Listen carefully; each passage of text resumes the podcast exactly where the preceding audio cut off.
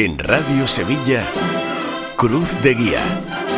Pasión por Sevilla. ¿Qué tal amigos? Muy buenas noches, bienvenidos a Cruz de Guía en este jueves 23 de febrero. Programa hoy solo en nuestra página web por el Partido Europeo del Sevilla pero con dos protagonistas de excepción en estos primeros días de la cuaresma, el pregonero de la Semana Santa, Enrique Casella, y el arzobispo de la Archidiócesis hispalense, Monseñor José Ángel Saimenese, que han tenido a bien atender los micrófonos de Radio Sevilla. Todavía con el eco de los asuntos conocidos en los últimos días. Por un lado, esa prueba del carbono 14 que ha permitido datar la madera con la que se talló la esperanza de Triana entre 1460 y 1635, una amplia horquilla de 175 años en la que tendría su origen la dolorosa de la calle Pureza, apuntando más la cosa hacia el siglo XVII. La restauración, por otro lado, aprobada el lunes en Cabildo Extraordinario del Señor de la Resurrección, la cometerá Pedro Manzano después de la Semana Santa y está previsto que dure unos 10 meses. Y por otra parte, y es una gran noticia, ya hay fecha para un Cabildo Extraordinario con visos de ser histórico. Será el 12 de marzo a la una de la tarde en primera convocatoria, una y media en segunda de la agrupación parroquial Bendición y Esperanza del Polígono Sur para aprobar sus primeras reglas como nueva hermandad de penitencia. A todo esto ya solo quedan 38 días para que sea Domingo de Ramos.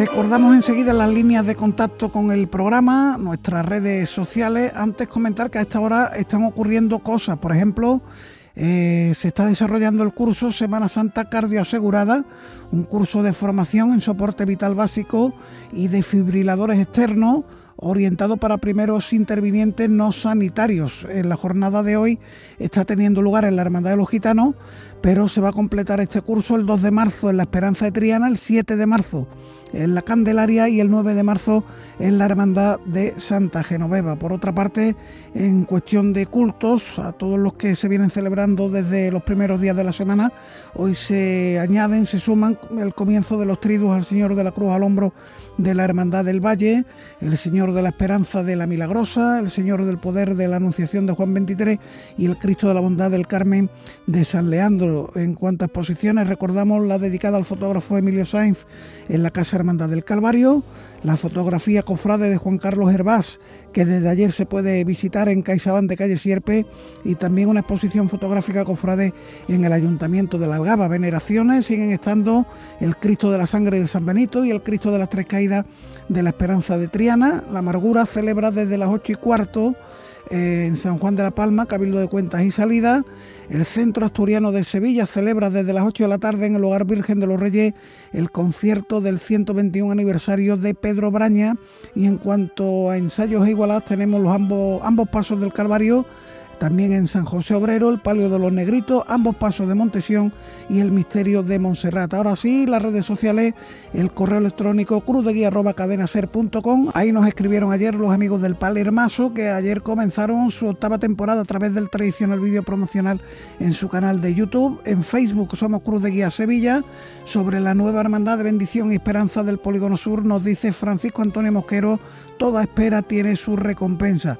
Y en Twitter, arroba Cruz de Guía Ser, eh, el amigo Ramón López de Tejada, de la Bacería de San Lorenzo, nos recuerda que en su establecimiento de la calle Teodosio ha comenzado ya eh, sus tradicionales jornadas de cocina de vigilia.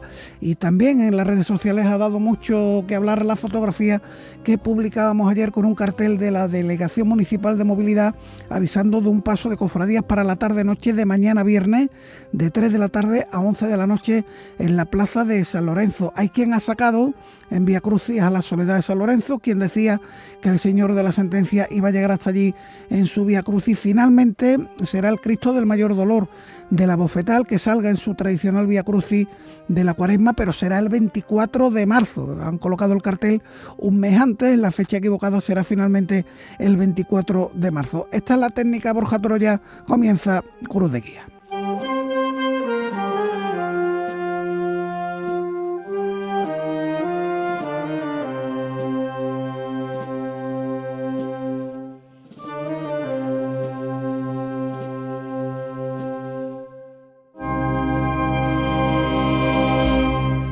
Con estos sones de la Marcha Reina de San Román vamos a escuchar la entrevista con el pregonero de la Semana Santa de 2023, el amigo Enrique Casella. Una amplia entrevista en la que hablamos de su designación, de la marcha y atención que aquí hay noticia elegida para el pregón, su duración, la puesta en escena, las vivencias que le ha otorgado la realización del pregón, su vida cofrade. Hay que recordar que es miembro de Junta de Gobierno en la Hermandad de los Gitanos. En definitiva, una amplia charla con Enrique Casella, eh, en la que recordamos incluso su trabajo, aquel trabajo del alma de Sevilla, que muy requerido por todos los cofrades, esas sevillanas dedicadas a, los distintas, a las distintas jornadas de nuestra Semana Santa y con la que precisamente vamos a comenzar esta entrevista.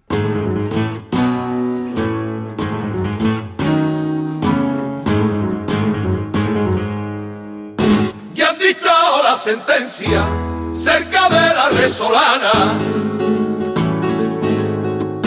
como un reo caminando, poco a poco cruza el arco, en busca de la mañana, custodia por corazones de la centuria romana.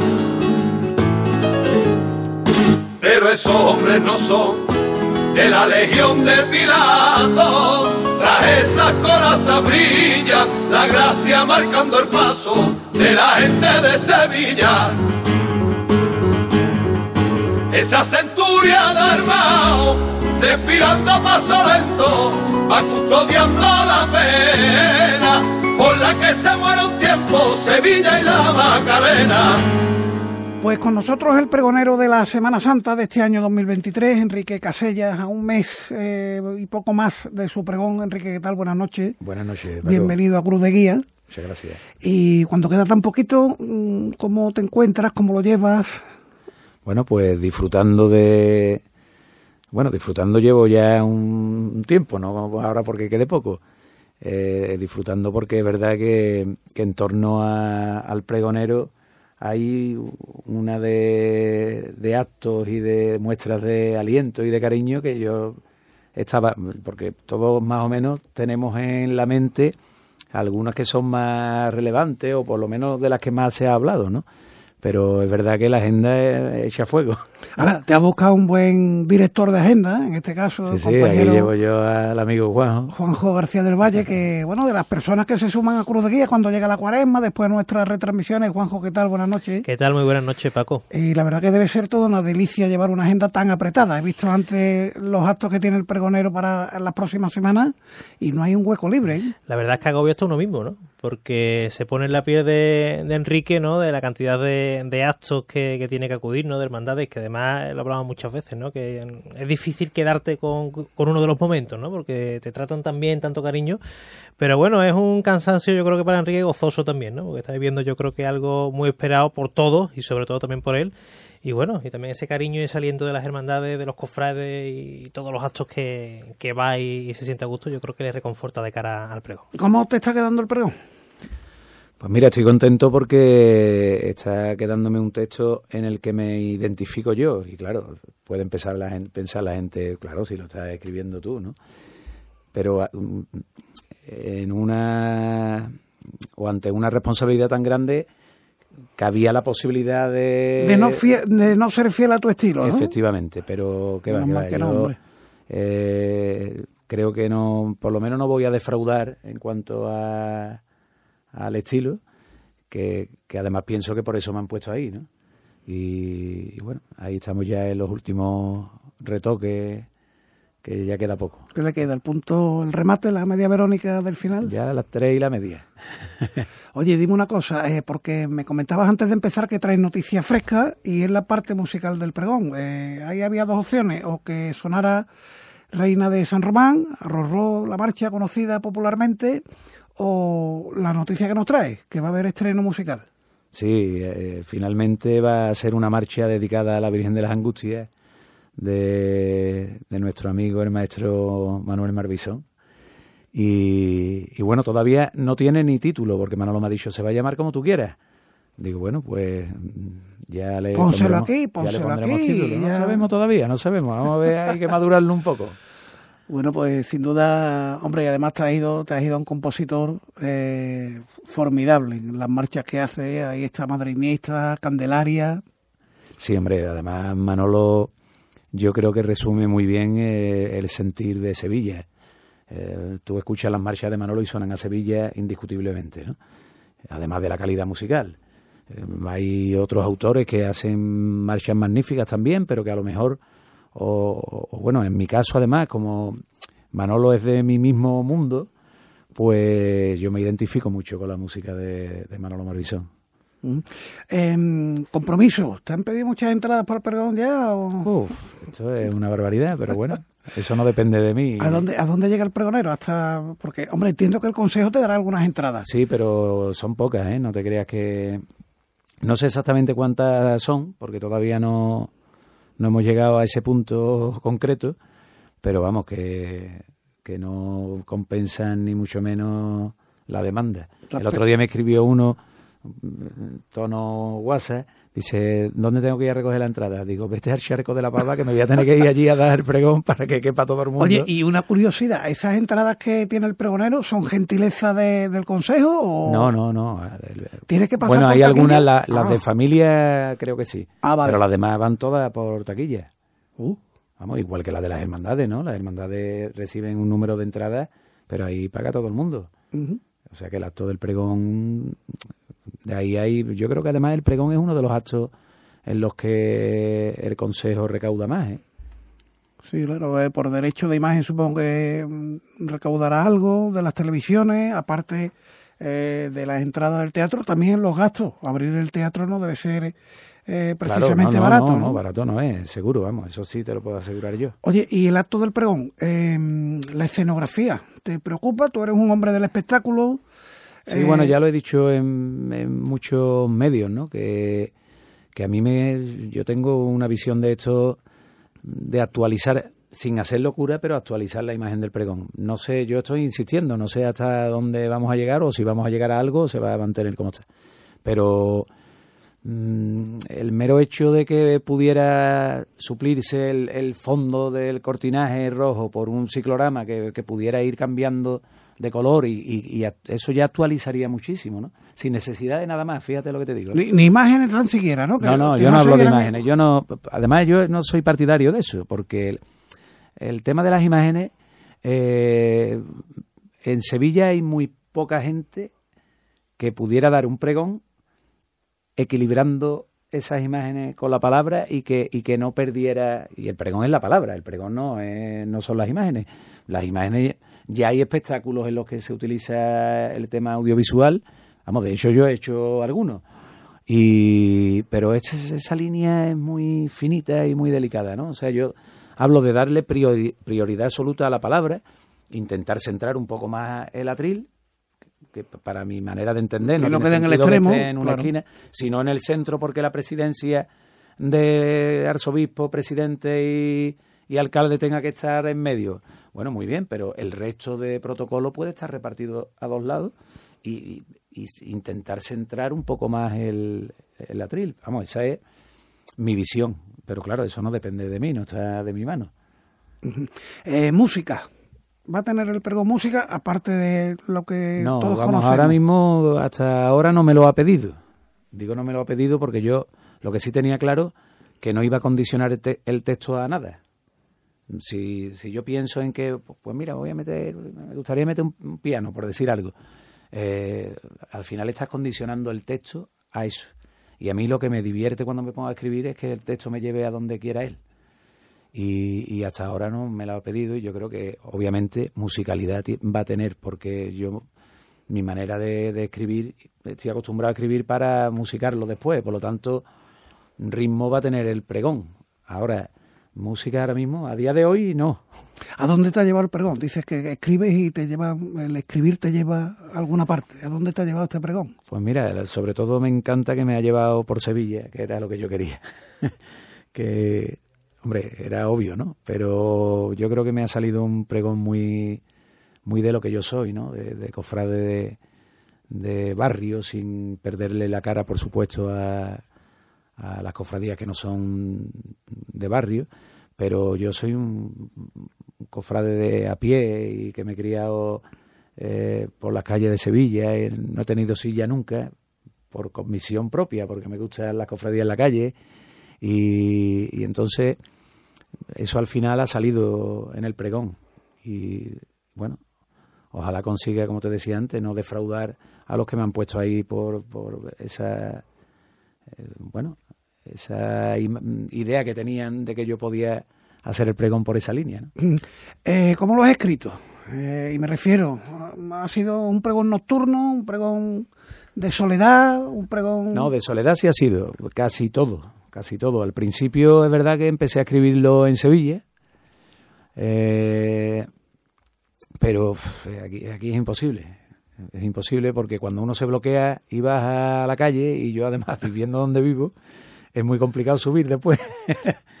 Entonces. Tómate una, tómate dos. Claro, claro. Y además viviendo lo que estoy viviendo, ¿no? Y, y, lo, y acto por aquí y por allí. Entonces ha llegado un punto en que he tenido que decir dos o tres días por semana.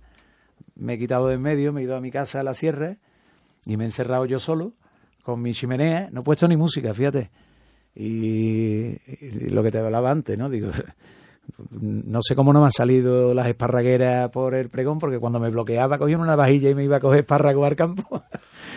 pero, pero bueno, me ha servido porque, sobre todo ya no por escribir el pregón, sino porque el, el, la escritura necesita esa abstracción que no siempre se consigue cuando tú tienes agentes externos. El agente externo puede ser tu mujer diciéndote, vas a comer y ya te saca de, del contexto, ¿no? Algo cotidiano, que sí, no estamos sí. hablando de... Y, y, me ha servido, me ha servido los días que, que, he buscado el refugio, me han servido. Oye, eh, ¿cuál es el primer recuerdo cofrade del pregonero?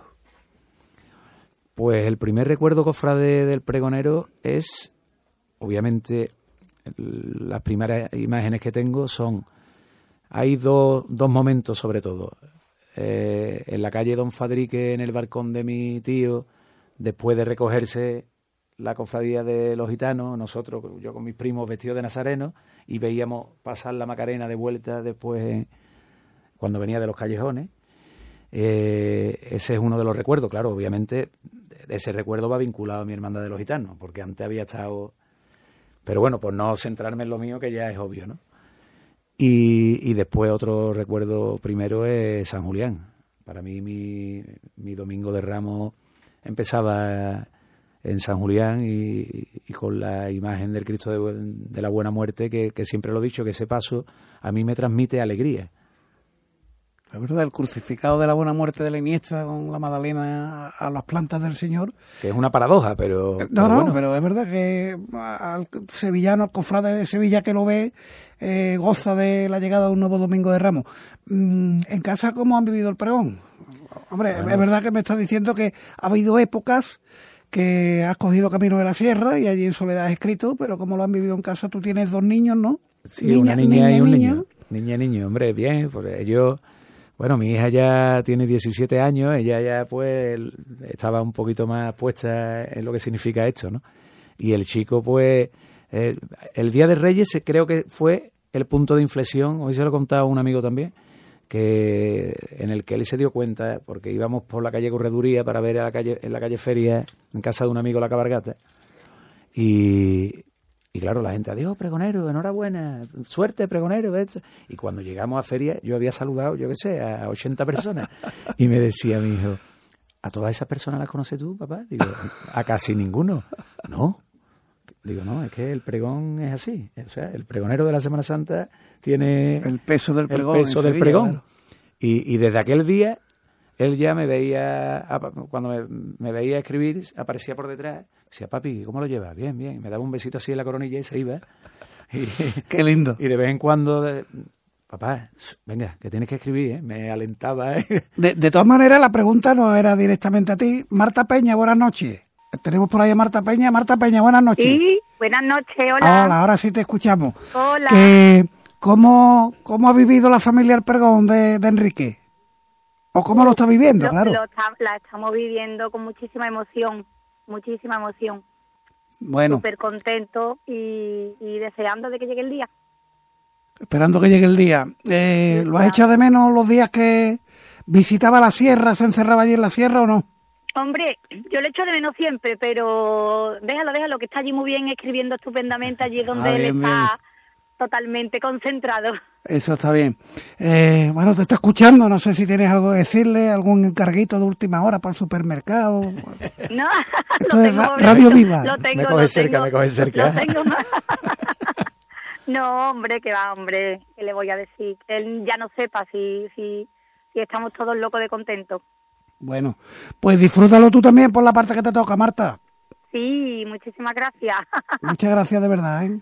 Sí, La- un beso. La esposa de, de Enrique Casella, hermana de un gran costalero del señor de la sentencia, de mi hermano Fito.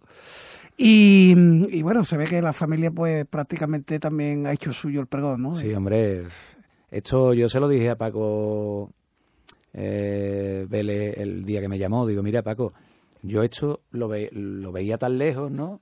Porque bueno, yo nunca me he ilusionado con el tema del pregón. A lo mejor por, por mi Bueno, tú diste el de la gloria, ¿no? El de la Sí, gloria, sí, sí. lo diste tú. Sí. Y, pero que yo el tema del pregón no era algo que lo tuviera como una prioridad, sino bueno, bueno, si llega algún día vale y si no pues tampoco pasa nada, ¿no? Pero es verdad que le comenté que lo que me llenaba de satisfacción era que yo sabía verdaderamente a la de gente que hace feliz esto alrededor mía, ¿no? No solo la familia, sino a muchos amigos que llevaban muchos años.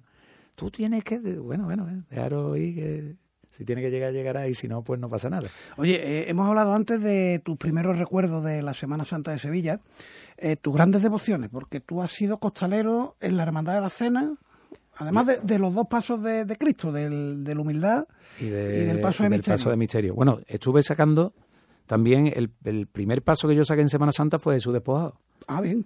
porque por los vínculos que teníamos con la hermandad de la Pastora, que de hecho salió en el, si mal no recuerdo, en el 75 aniversario de, de la hermandad, salió en el paso de la Pastora desde la iglesia de los Servites. Sí, señor. Y entonces eh, yo empecé a salir de, de Nazareno, salimos unos cuantos de allí, y después ya salí de acólito a algunos años, y, cuando llegó el momento, pues me metí de costalero debajo de Jesús Despojado.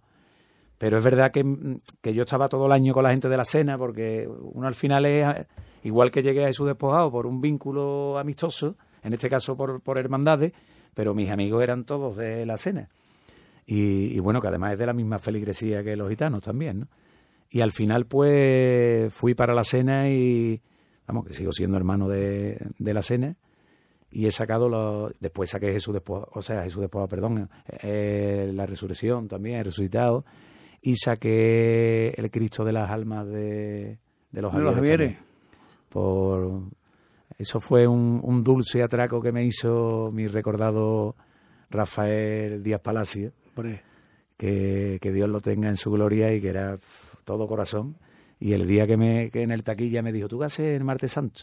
Que me igualó además en el taquilla mirándome, estaba yo al lado de Antonio, popularmente la Heidi, Sí, hombre. y, y, y estaba ahí, Enrique, échate vaya un poquito, ah, perdona, échate va-". yo iluso de mí, Rafael medía dos metros y yo pensaba que estaba mirando algo el hombre, y me dice, ¿tú qué haces el martes santo? Digo, yo ver cofradía, ¿qué voy a hacer? Y, y- y abrió los brazos como lo abría Rafael y dice, te quiero a la una de la tarde en la calle Feria Ea, que va a ir fijando a Antonio. Y, y claro, es no sé, Cosa más bonita, ¿no? Es que ahí no puedes decir que no, decir claro. Y, o- y bueno, por supuesto, los años que he estado debajo de- del Señor de la Salud, ¿no? Hasta que me lastimé y ya tuve que dejarlo todo. bueno, señor de la salud, tu gran devoción también, porque eres miembro de Junta en la Hermandad de los Gitanos.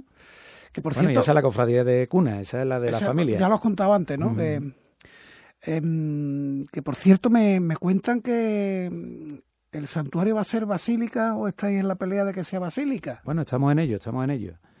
Lo que, lo que sí ha habido es, yo creo que la gran noticia de la hermandad en los últimos años es lo que acaba de suceder hace unos días, ¿no? Lo que pasa que es verdad que Sevilla, mm, lo que no tiene tambores y costaleros, parece que interesa menos. La cesión del templo. Hombre, por favor, eso... Qué mm, pelotazo. no- es verdad que se ha, en el buen sentido en de la palabra. sentido, ¿eh? se, se ha hablado muy poco de eso, pero es que tener en propiedad eh, un templo como ese para la hermandad de los gitanos, que, que ha sido una hermandad que ha ido a, a lo largo de sí, errante, claro. y Lo que pasa que eso, que, la, que no van las escrituras en una parihuela y con una banda detrás y no tiene tanta repercusión, ¿no? Pero yo creo que, que es la mayor noticia desde que nos marchamos allí a la iglesia del Valle. Yo creo que no ha habido nada más otro hito más importante en la hermandad de los gitanos que este, ¿no?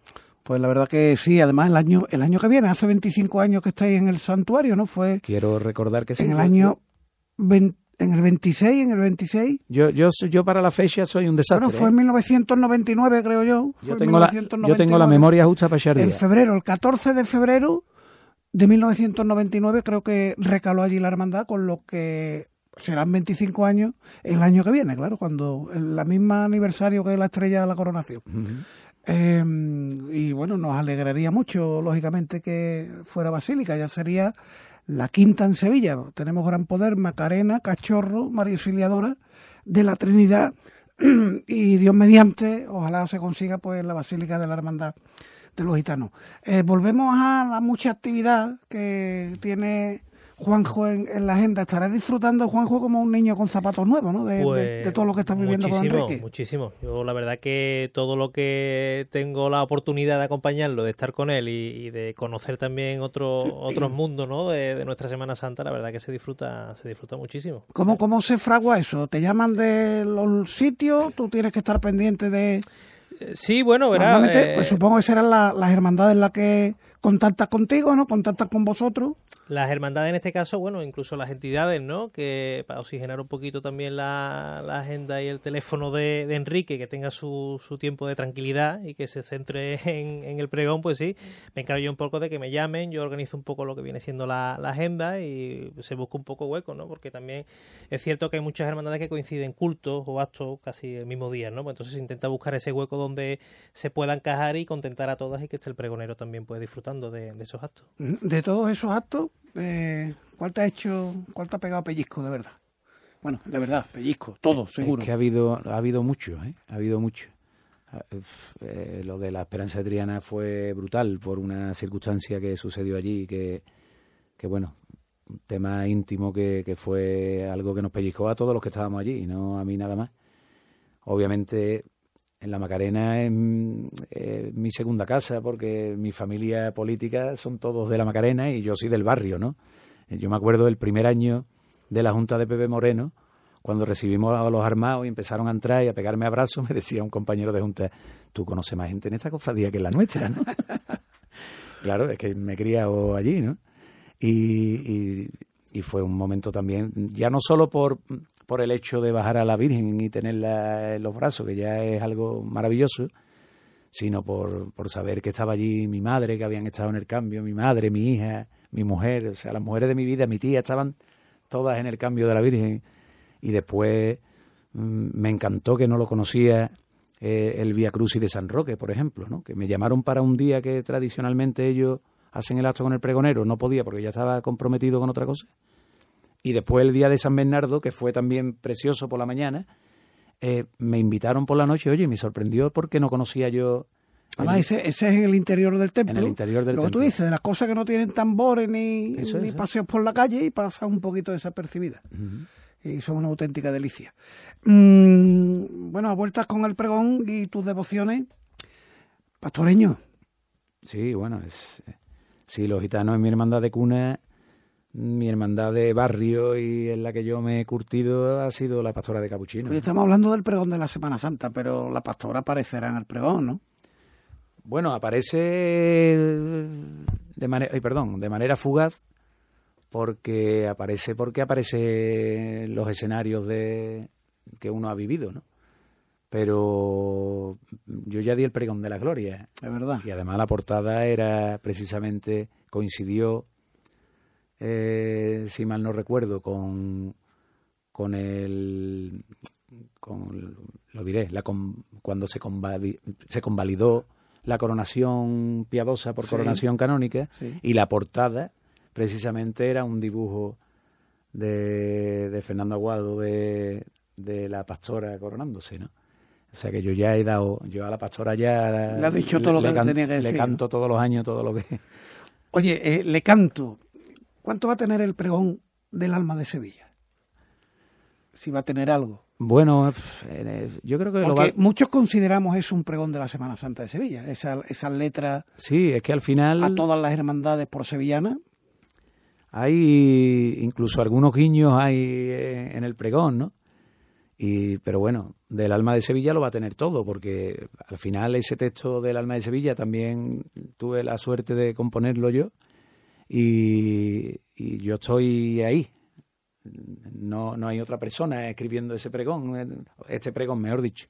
Por lo tanto, va a estar todo, porque mi manera de componer, mi manera de escribir es la que es.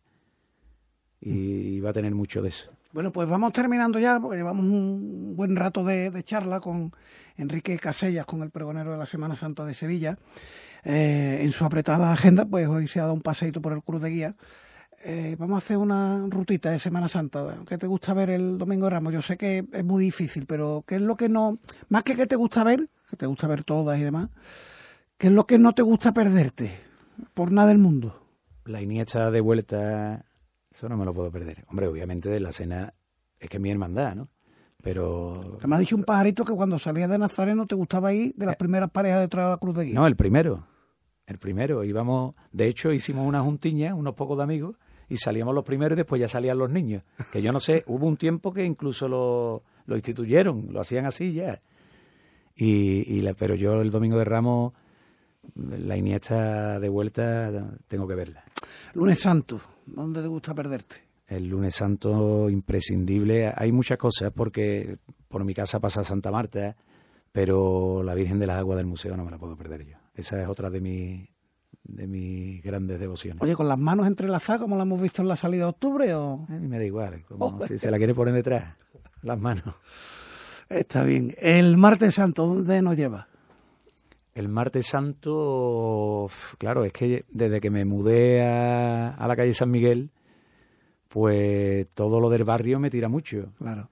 Y, y también la bofeta de vuelta, pues, es imprescindible. Un paseo para el miércoles y vamos, seguimos desarrollando la semana. Mira, el miércoles, yo de más chaval sí era, era de ver mucho la cofradía aquí de nuestro amigo Juan. Hombre, San Bernardo. San Bernardo, pero es verdad que desde que me he mudado aquí, que no quiere decir que no la vea, pero pero he- descubierto otras cosas que no conocía. A mí me encanta ver el Cristo de las siete palabras de vuelta también, que no era algo que- que estaba en mi, en mi programa de niño, no lo tenía marcado, y sin embargo lo he descubierto y, y claro, también es que eh, está por, por ese escenario por el que paseo todos los días.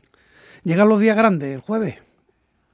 El jueves santo, ahí sí me lo pone muy difícil, porque yo he salido, de chaval también salí de acólito en pasión, y, y pasión me pega a mi pellizco, pero también me lo pega la, la cara de la Virgen de la Victoria, de la cigarrera, que el jueves, el jueves que Dios me corto que no me duele. ¿Y, y la madrugada entonces qué?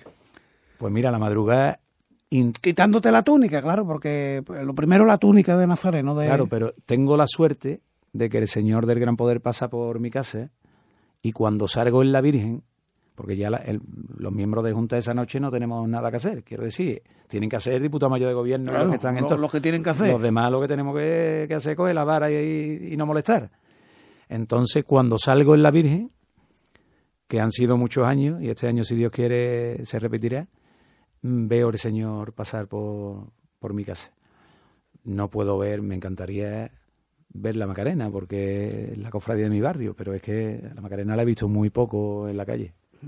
El Viernes Santo, si te quedan fuerzas, El Viernes Santo también es un día de, de los que, bueno, Montserrat no me lo puedo perder porque también me, me vincula a esa hermandad a muchos amigos, y, pero es que el Viernes, el cachorro, la O, todas, Tiene es que sabor. Cuaquito y, y la mortaja y la... y terminamos con el fin de semana, sábado santo, domingo de resurrección. Mira, el sábado la que no me puedo perder por nada del mundo es la esperanza de la Trinidad. Porque, porque además eh, he vivido muy cerca también de aquel entorno y, y además mm, mi madre era de Santa Lucía y, y aunque la familia de mi madre también eran de los gitanos, Frente, claro, claro. pero estudiaron en el Beaterio y eran muchos de allí, en fin, que, que me tira mucho y la bueno y aparte es que la cara de la esperanza no se puede aguantar ¿no? Oye, vamos terminando. Eh, ahora sí, con una pregunta de actualidad. ¿Te hubiera gustado que el Santo Entierro Grande empezara en la Alameda? ¿Que hubiera sido más popular que lo elitista que parece que algunos dicen que va a ser solo no sé si en carrera la, oficial? No sé si en la Alameda, pero que hubiera tenido un poquito más de recorrido para que lo pudiera disfrutar más gente, si me hubiera gustado. Pero bueno. Esto es igual igual que lo del pregón, no depende de nosotros. Y ya cerramos. ¿Hasta qué hora nos vas a tener allí en el Teatro La Maestranza? A una hora perfecta para que salga la gente y se pueda tomar dos cervezas o dos copitas de, de oloroso. Bien. Yo no soy, no he dado nunca un pregón que durará más de 50 minutos. Obviamente este pregón con 50 minutos no te da tiempo de llegarle a todo, porque además ya lo he dicho en más de una ocasión, yo voy a nombrar, vamos, nombrar no como la lista de teléfonos, sino mm, tener un gesto para todas las hermandades. ¿Vísperas incluidas? Vísperas incluidas. Entonces, claro, con 50 minutos, te, pero que ahora hay poco, por ahí va a rondar la cosa. Muy bien. Enrique Casellas, pregonero. Bueno, Juanjo, que a ti te ficho ya para lo que nos queda de cuaresma, ¿eh? Encantado, como siempre. Perfecto. Muchas gracias por la labor que has hecho trayéndonos al pregonero. Tenía la fecha bloqueada primero. Y pregonero, muchísimas gracias por estar con nosotros. Gracias a vosotros y, bueno, que disfrutéis de, de esta cuaresma y que nos hagáis disfrutar, porque también nosotros nos acercáis todo lo que se cuece en torno a la cofradía, que, es nuestra pasión y, con lo que disfrutamos. Oye, cuando tengas título para la marcha, que lo vas a abordar seguro, que nos lo mande el niño, ¿eh? Muy bien, yo se lo digo. Un abrazo grande, pregonero. Venga, gracias, Paco. Este año no lo dejes para última hora. Ven ya a la Casa del Nazareno túnicas y capirotes a medida, escudos bordados, complementos, todo para el costalero. Vendemos las telas de todas las hermandades, ruán, sargas, lanas, rasos, terciopelos. La Casa del Nazareno, en calle Matacas 41, Puerta Osario y en lacasadelnazareno.com. Recuerda, en el 41 de Matacas no tenemos sucursales. La cuaresma es época de bacalao y bacalao se escribe con B, con B de Barea. Entra en barea.com y localiza tu punto de venta más cercano. Barea, el bacalao de Sevilla.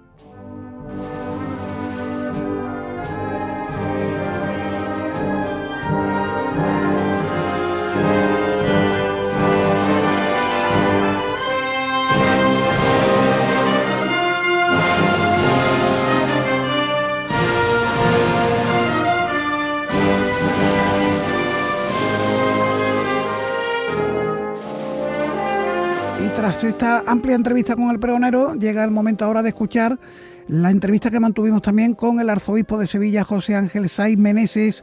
Nos recibía ayer en su despacho del Palacio Arzobispal, miércoles de ceniza. Hoy tenemos ocasión también de escuchar estas palabras del arzobispo, donde hablamos de todos los temas de actualidad relacionados con nuestras cofradías.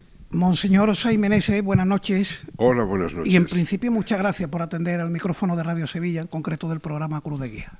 Gracias a vosotros, a la emisora y a la audiencia. Su segunda cuaresma en la sede de San Isidoro, la primera todavía con restricciones, algunas restricciones. Sí.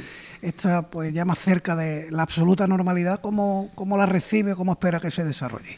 Pues bien, aquí a un ritmo trepidante, porque Sevilla es es inmensa eh, en, todos los sentidos y, eclesialmente pues es una diócesis enorme, llena de vida eh, y claro, el, al pastor diocesano se le reclama mucho, yo intento pues eh, hacerme presente en todos los lugares que puedo y, pero el ritmo es, es, es, fuerte, es intenso y una bendición de Dios, porque es para dar gracias a Dios de todas formas.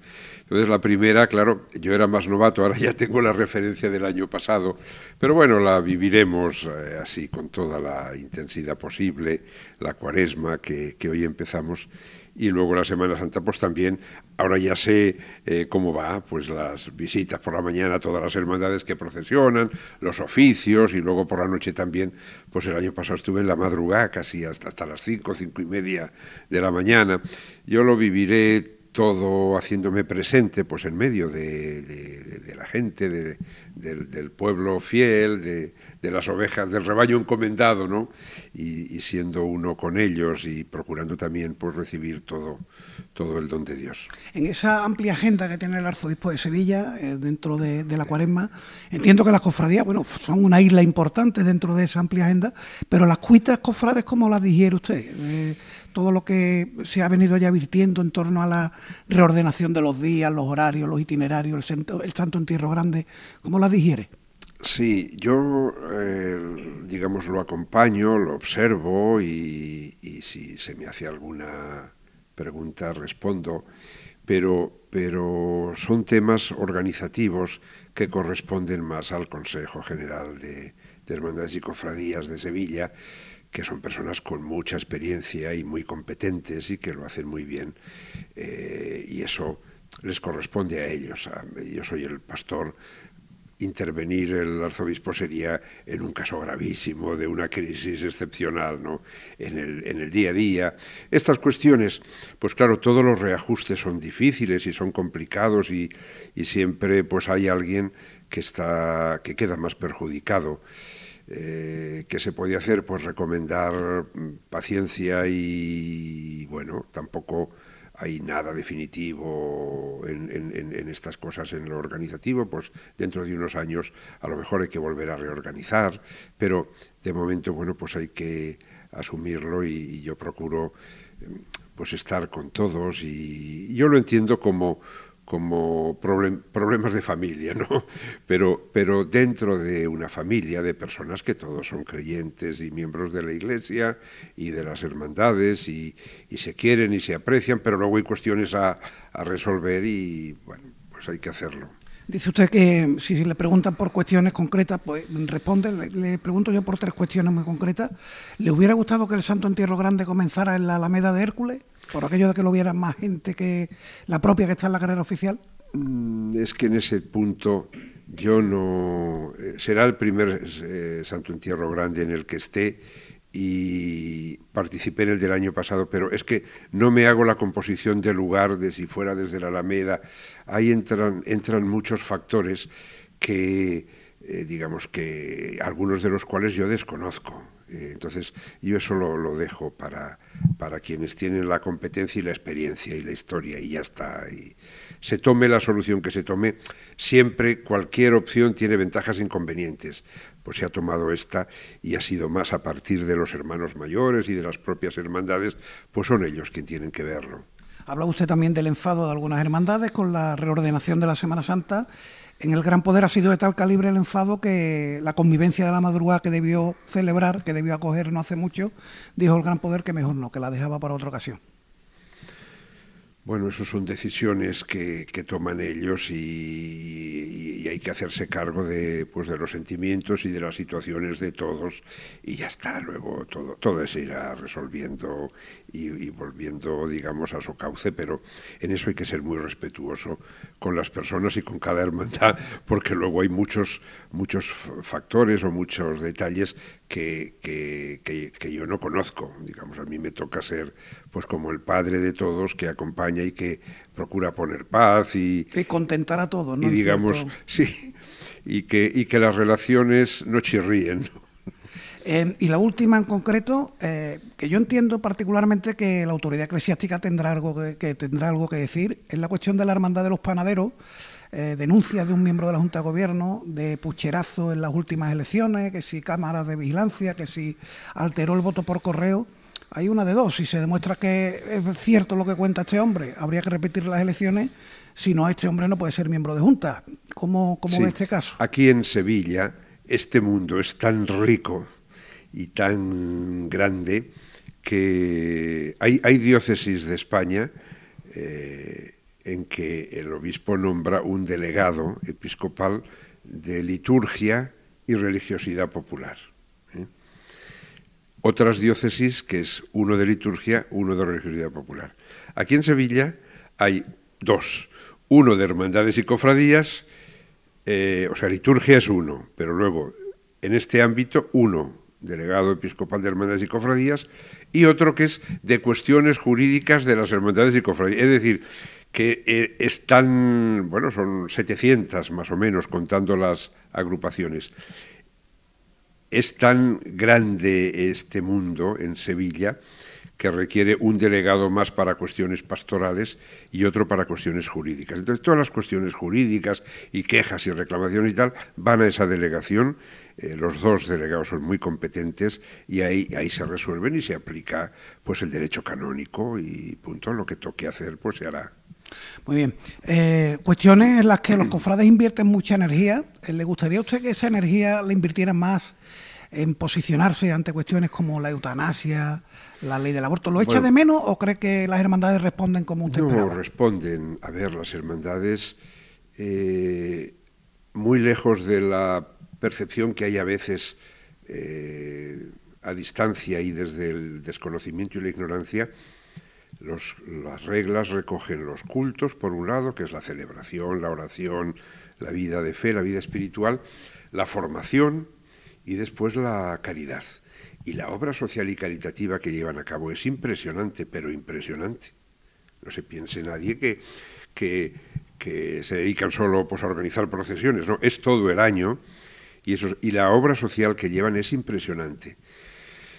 Entonces, yo lo que recomiendo a los, a, los hermanos es que, bueno, pues que vivan su vocación cristiana y su vocación cofrade, que la vivan con, intensidad y que la vida espiritual y la vida de fe y la vida de oración y las celebraciones las vivan con mucha intensidad, que se formen bien, porque hoy día eh, no, no somos talibanes que creen mucho, mucho, mucho, o fundamentalistas que creen mucho, mucho, pero luego no piensan, ni quieren leer, ni estudiar, ni no, no, no. Es decir, la formación es muy importante y hemos de dar razón de nuestra fe y esperanza. Y en tercer lugar, pues que vivan también esa caridad. Ahora, sí que es cierto que un peligro de la condición humana es eh, dispersarse y quedarse en lo superficial, en lugar de profundizar. Bueno, pues yo lo que recomiendo es que ahora en cuaresma apuntemos a lo esencial, apuntar a lo esencial y, hacer una escala de valores en que prioricemos y dediquemos a cada uno lo que a cada espacio o a cada elemento el tiempo y el espacio que le corresponde. Simplemente eso. En cuanto a las implicaciones así en temas sociales, yo creo que es, eh, a ver, yo me parece que no, tengo ninguna queja, ¿no? siempre se puede hacer más, ¿eh? pero vamos, Está satisfecho. Mi, digamos, mi balance es muy positivo. Eh, estaba escuchándole y el otro día leí una, unas declaraciones de Santiago Gómez Sierra, obispo auxiliar, hasta no hace mucho aquí en mm. Sevilla. Decía que el tremendo fallo que tienen las hermandades es ese, dar por supuesta la fe. Y ese supuesto con frecuencia no existe. Para el montaje de un altar de cultos y pasos, yo ahí añado también las bandas, los ensayos de mm. costaleros, había más personas que durante los días de culto. A veces nuestros titulares tienen más selfies que Padre Nuestro o Ave María. ¿Está de acuerdo? ¿Hace suya esas palabras? A ver, eh, yo recibo aquí en Palacio normalmente a las juntas de gobierno, las nuevas o las antiguas que vienen a presentarse y, y son con los que habla el hermano mayor, el director espiritual, los diputados, los conciliarios, etcétera. A ver, son grupos humanos mm, de nivel, ¿eh? de nivel, eh, como personas y como creyentes y, luego también en sus trabajos y en sus profesiones. Eh, quizá yo conozco más la parte bonita que la parte más prosaica, pero en conjunto yo tengo una valoración muy positiva. Ahora, esto que él dice, el hermano Santiago, pues claro, hay que tenerlo en cuenta porque es que si no, o sea, eh, en la vida hay que tener la escala de valores clara y saber priorizar. Y a los temas esenciales y más importantes hay que dedicarles más tiempo y atención que a los temas más secundarios. Y a veces lo hacemos al revés. Pero eso pasa en una hermandad, en un equipo de fútbol, en un eh, grupo de teatro o en un, yo qué sé, en una orquesta, eh, en todos los ámbitos de la vida, ¿no? Bueno, pues es una, una, llamada constante que hemos de hacer a decir, cuidado, prioricemos bien y, y, centrémonos bien en lo importante. A mí me parece, claro, que no puedes estar más pendiente de, yo qué sé, pues de las flores que de, que de hacer un rato de oración. Y, y que en la Semana Santa lo que celebramos es, celebramos el misterio pascual que es la pasión, muerte y resurrección de Cristo. Eso es lo que celebramos en Semana Santa y eso esa celebración es la que preparamos durante 40 días en Cuaresma. Eso. Eso lo celebraremos sobre todo en los oficios litúrgicos y lo celebramos también en las procesiones y en el culto externo. Ahora bien, bueno, pues eh, no perdamos la perspectiva y centrémonos en lo más importante. Hay que atenderlo todo y hacerlo todo bien, pero luego tener claras las proporciones y eh, habla usted de los oficios. Em, hombre, de momento no se ha planteado, pero si por cuestiones de horario de las cofradías hubiera que eh, adelantar los oficios, eh, ¿el arzobispo estaría por, por la labor o, eso es inamovible? eso es algo que no depende solo de, solo de Sevilla. Esto es un tema un poquito de iglesia universal, o al menos de iglesia, qué sé yo, a nivel de, de, Europa. Si decimos Oceanía hay, o África, que eso no se puede decidir solo en Sevilla. Es un tema que, digamos, de iglesia que tendríamos que, que dialogar y que resolver en comunión. En principio, hombre, lo más esencial son los oficios no, por lo tanto yo ahora mismo me, me, suena un, poco, un poco extraño, pero, pero bueno, todo se puede pensar. Lo que ahora no, no, no hemos de perder la perspectiva. ¿eh? Em, ¿Le llega que los cofrades estamos contentos con nuestro arzobispo? Eh, lo digo porque, bueno, yo todos los días, todas las semanas, hasta ahora el programa ha sido semanal, ahora en cuaresma es diario, eh, pero las últimas semanas, coronación de la Virgen de las Nieves en Benacazón, eh, en Brene también se anuncian coronaciones, tenemos la del baratillo pendiente de que usted el domingo están esperando como agua de mayo la, la humildad del domingo, a ver si, mm. si da fecha. Estamos contentos, ¿le, le llega? Sí, a ver, yo la verdad es que estoy muy agradecido y me siento querido y aquí en Sevilla pues al llegar mi, mi, impresión, y ya llevo un año y medio largo, ¿eh? no es aquello la primera semana, es que la, gente en general es muy agradable y cariñosa y acogedora y yo me siento pues en las en el mundo de las hermandades muy muy querido y yo también quiero a las hermandades es decir que en ese sentido el, el, el aprecio es, es mutuo y como con, con todos los ámbitos de la diócesis bueno, pues Dios quiera que sigamos en ese camino porque es la forma también de, dar fruto, valorarnos, querernos y trabajar mucho pues en, el anuncio del Evangelio.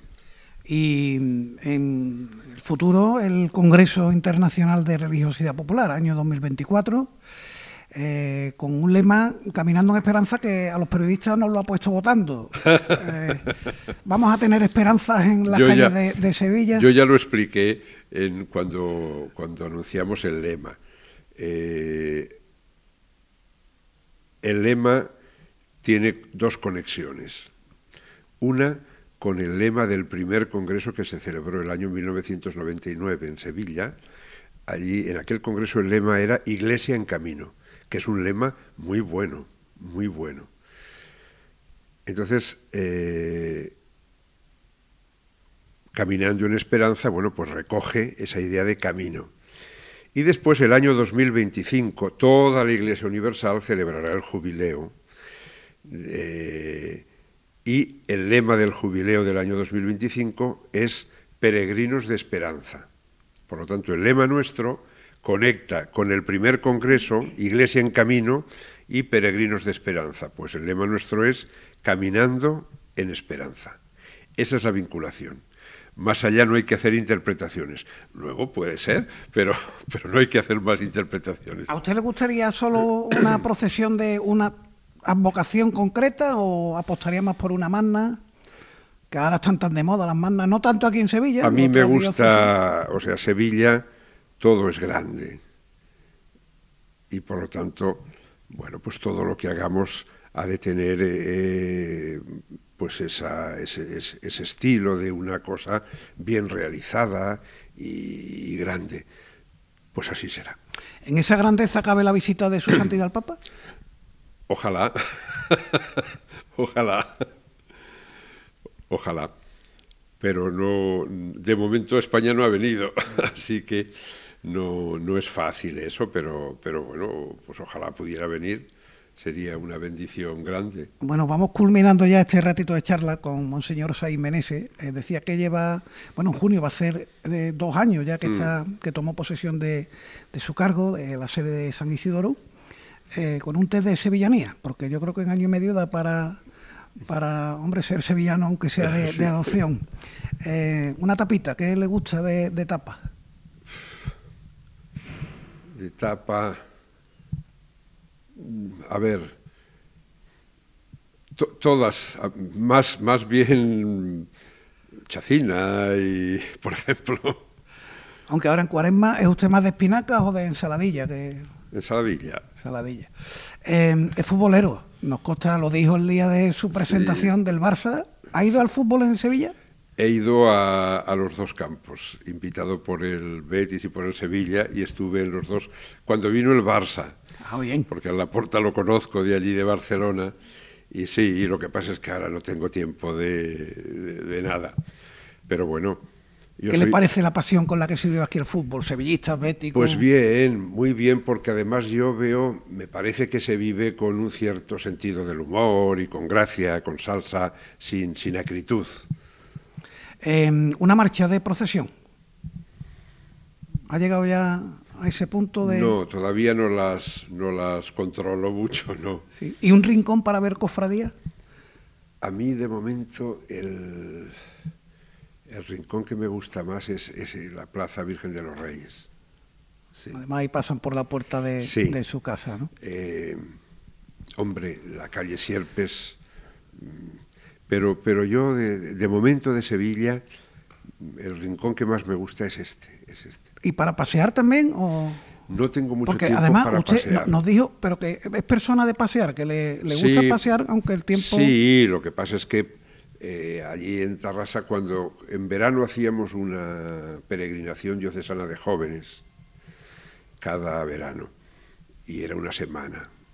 Y había al menos cinco días que caminábamos 20 y 25 kilómetros. Y yo caminaba con los jóvenes todos los días. Y entonces cuando llegaba ya el mes de mayo, para ponerme un poco en marcha, en forma, pues caminaba por las noches, alguna noche con, algún sacerdote de la curia, y caminábamos y tal. Pero bueno, aquí todavía no he tenido ocasión. La única vuelta que he dado fue, eh, pues hace dos domingos, que también vino un sacerdote de allá, amigo, y teníamos un hueco antes de que se fuera al aeropuerto, hicimos una vuelta cruzando por el puente de San Telmo, calle Betis, hasta el puente de Triana y volver, y volver. Pero no, no tengo mucho tiempo, si no a mí yo haría, pues iría desde, desde aquí, desde Palacio, a una parroquia y volver. Eh, porque, porque hay que hacer un poco de ejercicio, pero muy bien. Pues con eso nos vamos a quedar. Únicamente le pediría que para los oyentes de Cruz de Guía, cofrades en su mayoría, pero bueno, también nos escucha mucha más, mucha más gente, un mensaje para estos días que ahora comienzan, para esta cuaresma, y ya con eso vamos terminando. Sí, pues el mensaje sería eh, a los amigos del programa Cruz de Guía y a todos los oyentes que vivan de esa forma que es tan propia de Sevilla, que se usa tanto la palabra intenso pues que vivan con intensidad, con fuerza, con profundidad este tiempo de cuaresma, que intensifiquen la oración, los sacrificios, la solidaridad, el compartir con los demás, que se preparen para vivir la Semana Santa pues con toda la profundidad que contiene el misterio que celebramos, que es algo grande, grande, grande y que nos desborda, que nos desborda.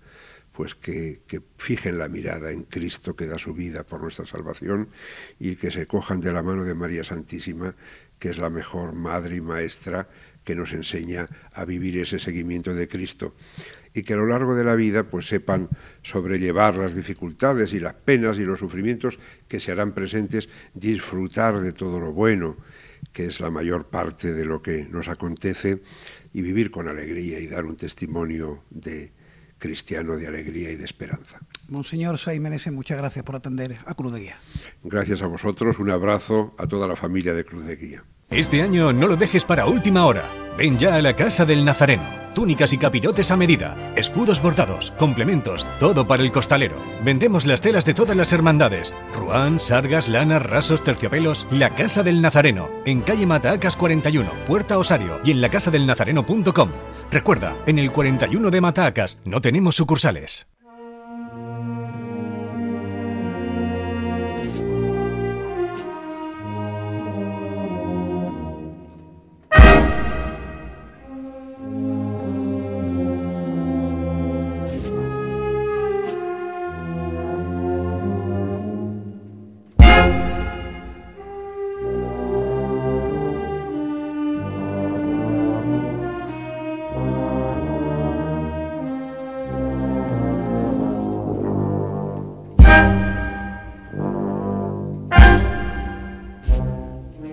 Sones de la Marcha Virgen del Valle para hablar ahora de la restauración de su palio. Hemos conocido el final de este trabajo esta mañana en la sede del Instituto Andaluz del Patrimonio Histórico y como ya ocurriera con el manto de la Virgen de los Ángeles en el año 2017, la restauración de esta pieza, una joya del bordado del siglo XVIII, ha arrojado el curioso dato de la más que probable procedencia africana de los marfiles con los que se realizaron las cabezas de querubines que figuran en el techo de la pieza, rodeando la representación del Espíritu Santo en forma de paloma. Así lo ha confirmado este jueves durante la presentación de estos trabajos la restauradora del taller de tejidos del citado instituto, Lourdes Fernández González, quien ha comparecido junto al consejero de Turismo, Cultura y Deporte, Arturo Bernal, el hermano mayor de la Hermandad del Valle, Gonzalo Pérez de Ayala, el director del IAPH, Juan José Primo Jurado, y la delegada provincial de Turismo, Cultura y Deporte, Minerva Salas, así como los técnicos que han participado en la intervención del palio, un trabajo que han desarrollado, como decía, durante los últimos 15 meses. Escuchamos por este orden a la hermana mayor, la restauradora Lourdes Fernández y al consejero Arturo Bernal. En nombre de la Hermandad del Valle no nos cabe más que agradecer y bueno y dar la felicitación a la Consejería de Cultura y, especialmente al Instituto Andaluz de Patrimonio Histórico por la fabulosa intervención que ha realizado sobre eh, el patrimonio de la hermandad, en este caso el palio procesional de la de la Virgen del Valle en este periodo eh, en que están sus dependencias y que hoy podemos observar ya en plenitud. Intervención que nos consta ha sido muy laboriosa porque, entre otras cosas, ha llevado innovaciones y estudios eh, novedosos que, bueno, que avanzan en la técnica, que se utilizan este tipo de piezas, por la singularidad del palio, porque, porque estamos hablando de una pieza que, por su antigüedad, y por su especialidad, pues, pues demandaba este ejercicio de responsabilidad que creo que asumimos desde la Junta de Gobierno de la Hermandad del Valle, de realizar, pues efectivamente, eh, una intervención pues de la máxima calidad científica, con restauradores de, textiles, especialistas, alejados de otro tipo de intervenciones que pudieran implicar pues, pues mayores problemas para la pieza.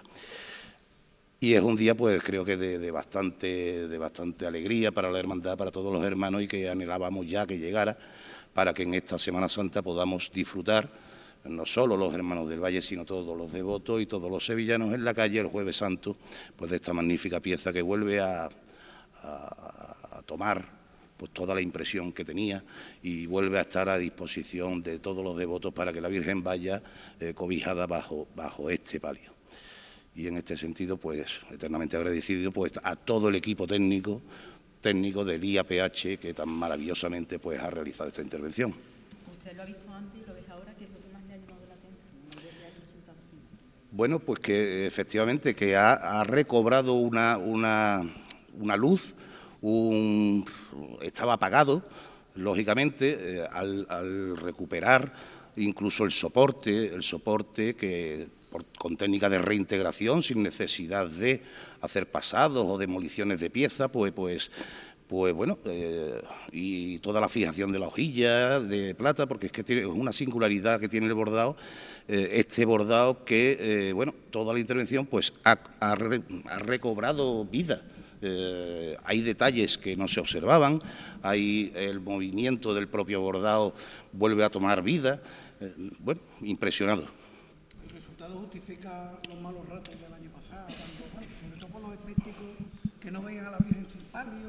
Absolutamente, pero los malos ratos se tornaron muy gratos ratos. ¿eh? Fueron, decisiones complicadas de tomar, pero bueno, esos malos ratos se tornaron, como digo, en muy buenos ratos cuando disfrutamos de otras estampas, no buscadas, pero sin dramas. Sin dramas se, se llevaron a cabo y, y bueno, y ya volvemos a la normalidad. Las cosas excepcionales son para llevarlas con esa excepcionalidad, sin mayor, sin mayor drama, como digo, y no hay mayor problema. Bueno, pues eh, la, pieza venía con, una, con unos problemas de, conservación bastante serios.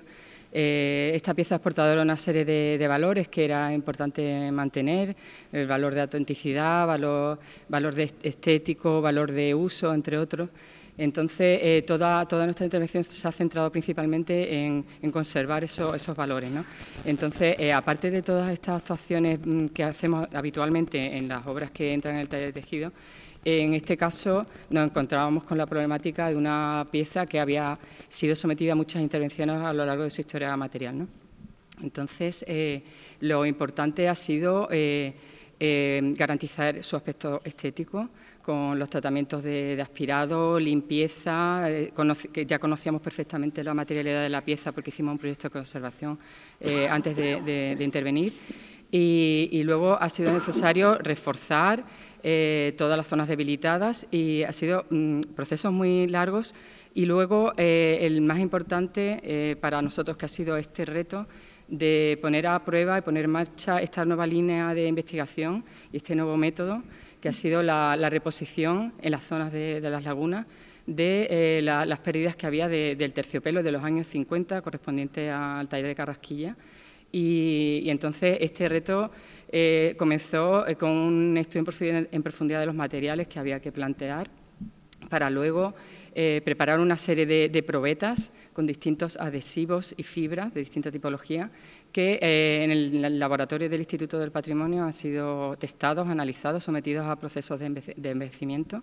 Y una vez que hemos tenido esos resultados, ya tenemos todas las garantías y toda la certeza de que estamos empleando el material más idóneo para aplicarlo en esta, en esta obra. Son las muestras que, Son las muestras que pueden ver en... Ahí se ven todas la, las, las, pruebas que hemos, la, las probetas que hemos preparado con las distintas proporciones, los distintos materiales que, que, se han sometido, como digo, a esos procesos de envejecimiento y que, y que una vez elegido el, el, idóneo, ha sido el que hemos aplicado en la, en la obra.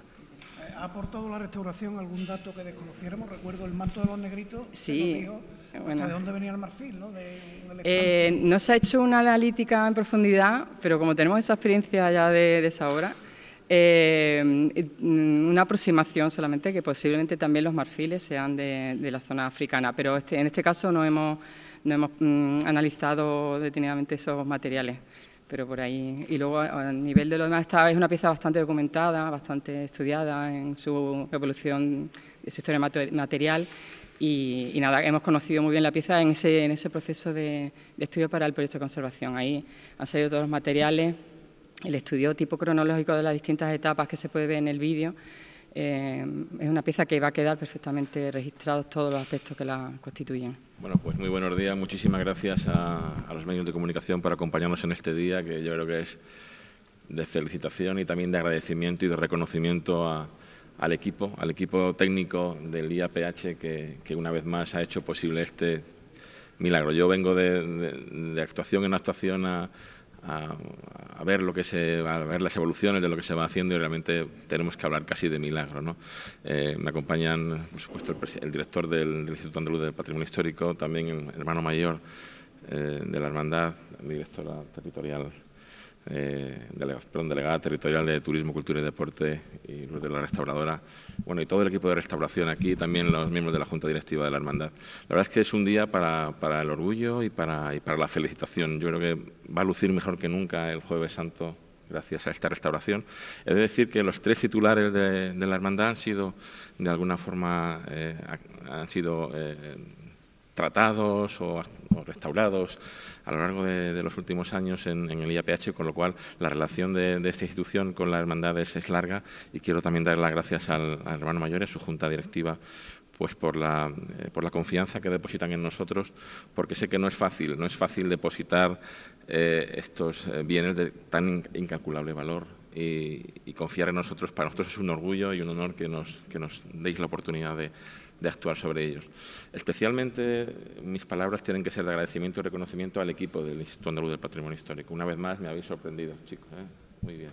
La verdad es que es impresionante que, en este caso, una técnica absolutamente novedosa, aplicada, estudiada y analizada por primera vez para, esta, para este tratamiento. Eh, en, resumen, podemos decir que es un eh, proceso de reintegración volumétrica que se trata sobre la, agregación y, la, y, la, y el envejecimiento de las muestras para producir y para provocar esa, digamos, sensación de, volumen, eh, pero sin, que se convierta en, digamos, en, una, en, un, pastiche, ¿no? que se vea que realmente hay una actuación previa y una actuación eh, posterior y, que eso son, digamos, en consonancia con las normas y con las técnicas habituales, actuales de, tratamiento y de conservación. Actuaciones como estas en el IAPH se, se resuelven aproximadamente unas 40 al año.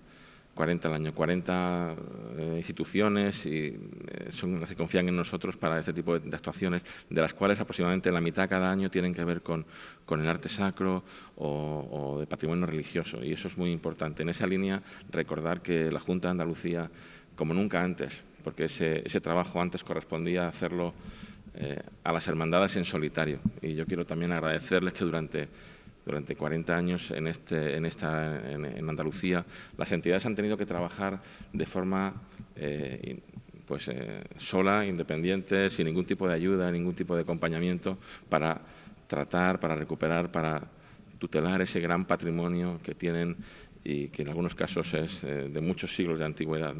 Nosotros no vamos a dejar que eso ocurra más y desde hace ya dos años estamos trabajando junto con las hermandades para acompañarlas y apoyarlas financieramente también en la recuperación, en la conservación y en la difusión de su, de su patrimonio eh, histórico, su patrimonio artístico, lo que denominamos actuaciones sobre el arte sacro. En el último año, dos importantes líneas de ayuda. En el año 21 fueron 1.100.000 euros, en el año 2022 hasta otro millón cuatrocientos mil para sumar dos millones quinientos mil que ha beneficiado a más de 130 entidades en Andalucía. Eh, la mayor parte de ellas es de decir que en Sevilla con un importe aproximado de millón novecientos mil euros. Eh, eso es lo que de alguna forma define también nuestro compromiso eh, firme y mantenido con, el, con arte sacro como elemento fundamental de nuestro patrimonio histórico, de nuestro patrimonio artístico.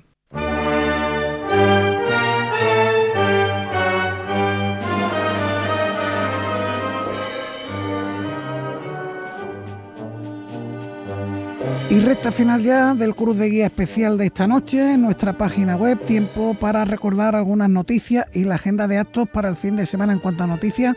La Iniesta ha anunciado que cambia su itinerario de regreso. De paso, le pasa la factura a la Sagrada Cena por todo lo que ha ocurrido en el Domingo de Ramos, porque ahora, en lugar de ir por la Plaza del Pan hacia Puente y Pellón y la Encarnación, la Cofradía de San Julián seguirá yendo delante de la cofradía de los terceros hasta la plaza de San Pedro. Va a subir la cuesta del Rosario, Jesús de las Tres Caídas, Odrero, Botero, a y Ferreira y a la plaza del Cristo de Burgos, a la plaza de San Pedro. Por otro lado, en cuanto a la próxima Hermandad de Bendición y Esperanza del Polígono Sur, como decía al principio, el día 12 de marzo será el cabildo de aprobación de esas primeras reglas como hermandad de penitencia, pero nos lleva esto a hablar de la agrupación musical Santa María de la Esperanza del proyecto Fraternitas, que mm, tenía previsto celebrar este sábado el certamen de bandas de su décimo aniversario con la participación de la agrupación musical Virgen de los Reyes, Santa María Magdalena de Aral, Nuestro Padre Jesús de la Salud de la Hermandad de los Gitanos, Santa Cruz de Huelva, Despojado de Jaén y la propia agrupación musical Santa María de la Esperanza. Y digo tenía previsto porque la previsión meteorológica de lluvia eh, les ha llevado a posponer este certamen hasta el próximo mes de mayo en fecha que habrá que confirmar. En las próximas semanas. Pero ahí queda la noticia. En cuanto a la agenda, para mañana viernes tenemos un amplio capítulo de Via Crucis, Señor de la Sentencia de la Macarena, el Cristo del Desamparo y Abandono del Cerro del Águila, el Señor de la Salud y Remedios del Dulce Nombre de Bella Vista de la Hermandad y el de la Hermandad, perdón, de la Antigua en el convento de Santa Paula. Recuerdo que la Hermandad Antigua celebra los Via Crucis, los viernes de Cuaresma Vía Crucis en distintos conventos de clausura de la ciudad. En el Cachorro tiene lugar la presentación de su anuario 2022. La Soledad de San Lorenzo también presenta su antología de 50 años de boletín. En la Pastora de Capuchinos, concierto de la banda de cornetas y tambores Tres Caídas de Triana. También hay concierto de la banda de cornetas y tambores de las cigarreras organizado gracias a la colaboración de la Parroquia del Divino Salvador de Nueva Sevilla. Primer concierto del décimo ciclo de conciertos Manolo Pardo in Memoriam. Llevará por nombre Miserere y tendrá lugar, como decimos, en ese templo parroquial del Divino Salvador de Nueva Sevilla en Castillejas de la Cuesta. Va a dar comienzo a las nueve y media de la noche, presentado por nuestro compañero José Manuel Peña. En la Sagrada Mortaja, la tertulia El Pabilo hace entrega de su cirio de honor a la compañera Charo Padilla. En Santa Genoveva se cierra el plazo del decimoprimer concurso fotográfico Antonio González Abato en el Ateneo de Sevilla. A las cinco y media de la tarde, en su sede de la calle Orfila, se presenta la reedición por el sello Sevilla Press del libro Mi Cristo Roto del Padre Cue con fotos de Salazar y Bajuelo y textos de Pablo Borrallo en Cajasol comienzan los tramos de Cuaresma 2023 con las dos primeras exposiciones, Santo Santo Rey, Santo Entierro en la Sala Murillo y 100 años para soñar un día centenario del lunes santo en la Sala Vanguardia. Ambas exposiciones tienen entrada libre y se pueden visitar hasta el 28 de marzo. En la Facultad de Bellas Artes de la Universidad de Sevilla a las 6 de la tarde comienza el primer ciclo de imaginería, tradición, vanguardia y nuevas tecnologías como homenaje a Luisa Roldán La Roldana. Se desarrollará los viernes 24 de febrero, 3 y 10 de marzo. La primera sesión será presentada por Daniel Bilbao Peña, decano de la Facultad de Bellas Artes, y contará con una conferencia a cargo de Andrés Luquetero, el catedrático de Historia del Arte en la Universidad de Sevilla, con el título Panorama de la escultura religiosa sevillana en el siglo XX y lo que llevamos del siglo XXI. Como cierre, a las 7 y cuarto de la tarde, concierto de música de capilla a cargo del trío de capilla de la banda de música del Sol, con Reyes Ortiz al clarinete, al igual que Eduardo López Magán y Enrique Jiménez Laprida tocando el fagot. En cuanto a ensayos igualá, el palio del Buen Fin, palio del Cachorro, ambos pasos de la amargura y el misterio de la Cruz al Hombro del Valle. El sábado 25 de febrero en el Consejo de Cofradía, bueno, a las 12 de la mañana, en el Salón de Actos de Caja Rural del Sur, en la Plaza de la Magdalena, se presenta el cartel de la Semana Santa de Sevilla 2023, obra de Daniel Franca. En cuanto a Vía Crucis, para el sábado tenemos el Cristo de la Salud de Montesión, el Cristo de la Salvación de la Soledad de San Buenaventura, el Señor de Nazaret de Pino Montano, el Cristo de la Paz de los Húmeros y el 32 Via Crucis del Aljarafe en Itálica con el Nazareno de Santiponce.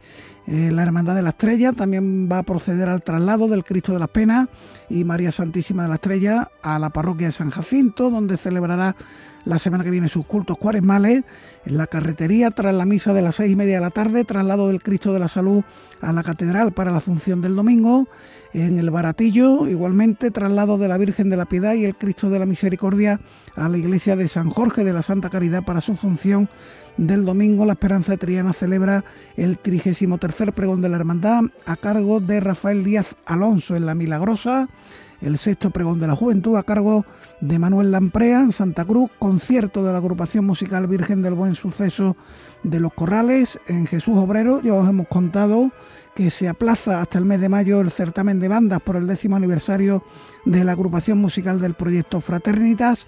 En la Juncal, dentro de los actos del 50 aniversario de la llegada a la parroquia del Señor cautivo en su soledad, habrá un concierto conjunto de la agrupación musical de la Redención y la banda de la Cruz Roja. En cuanto a veneraciones estarán al Cristo del Amor, el Cristo de la Salud de Montesión, Cristo de la Salvación de la Soledad de San Buenaventura y el Cristo del Desamparo y Abandono del Cerro del Águila hasta el próximo lunes en este último caso. En Cajasol, tramos de cuaresma, hay un taller familiar Decora tu huevo de Pascua a las once y media de la mañana y un taller de cocina Torrijas al horno a las 12 de la mañana. Y en cuanto a ensayos igualá, ambos pasos de la Esperanza de Triana, la Milagrosa, el palio de la Redención, palio de los Servitas y ambos pasos de los estudiantes. Y terminamos con el domingo día 26, lo más destacado, el cachorro, vía crucis extraordinario del Cristo de la Expiración en el 50 aniversario del incendio que afectó la talla del crucificado y redujo a ceniza la antigua imagen de la Virgen del Patrocinio. Son muchas las hermandades que celebran en estos días, el domingo, funciones de sus cultos de cuaresma, los gitanos a las doce y media en el santuario, concierto anual de cuaresma que ofrece la agrupación musical Nuestro Padre Jesús de la Salud con el estreno de la nueva marcha compuesta para esta formación por el amigo Pepe Carrasco y que lleva por título A la Verdad, en homenaje al que fuera capataz del Señor de la Salud, Juanma Martín Jiménez. La semana que viene intentaremos que estén aquí con nosotros Juanma Martín Núñez, hijo del recordado capataz de la Hermandad de los Gitanos y el compositor de esta marcha, la verdad lleva por título el amigo Pepe Carrasco. En cuanto a veneraciones, se suman el domingo el Cristo del Calvario, con posterior traslado a su capilla, el Cristo de las Cinco Llagas de la Trinidad y el Cristo de San Agustín de San Roque, con Via Crucis en el interior de la parroquia como cierre del acto y ensayos igualados para el domingo el Palio de San Pablo, el Señor de la Humildad del Cerro y el Misterio de Pino Montano. Con esto llegamos al final de Cruz de Guía. Volvemos el próximo lunes y así en la antena de Serma, Sevilla, además en un día especial porque será el Vía Crucis de las Cofradías de Sevilla, en la Catedral con el Cristo de las Almas de la Hermandad de los Javieres. Hasta entonces, un fuerte abrazo.